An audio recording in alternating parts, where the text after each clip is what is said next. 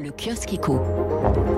Deux pages d'interview du gouverneur de la Banque de France dans la Croix ce matin. François Villeroy de Gallo rassure, il n'y aura pas de tsunami de faillite, évoquant une reprise un peu plus forte et surtout plus rapide qu'attendu. 6,3% de croissance cette année pour la Banque de France, 3,7% en 2022.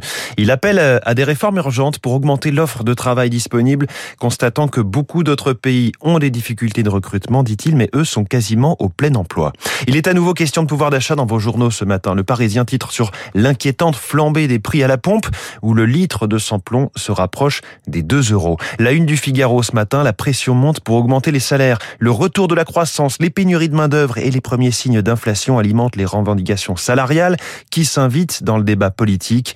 Dans son éditorial, Gaëtan de Capelle juge que la proximité de l'élection présidentielle fait tomber les dernières digues de la démagogie. Cécile Cornudet dans les échos reparle de la proposition d'Anne Hidalgo de doubler le salaire des enseignants, évoquant une frontière ténue entre mesures blast et mesures piège, signe du retour de la gauche dépensière, écrit-elle. Les échos dont la une est consacrée à Danone, enfin un nouveau patron aux commandes.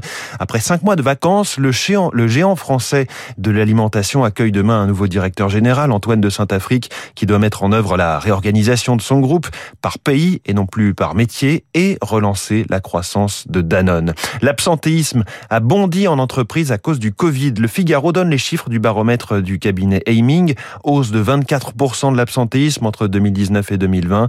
Les changements d'organisation liés au confinement et le manque de reconnaissance du travail des salariés expliquent le phénomène. Autre sujet largement relayé dans vos journaux, l'État veut accélérer sur le recyclage. C'est le titre d'un article du Figaro. Les échos pointent le problème en quelques chiffres. La France génère chaque année 350 millions de tonnes de déchets. 21% seulement des plastiques sont recyclés.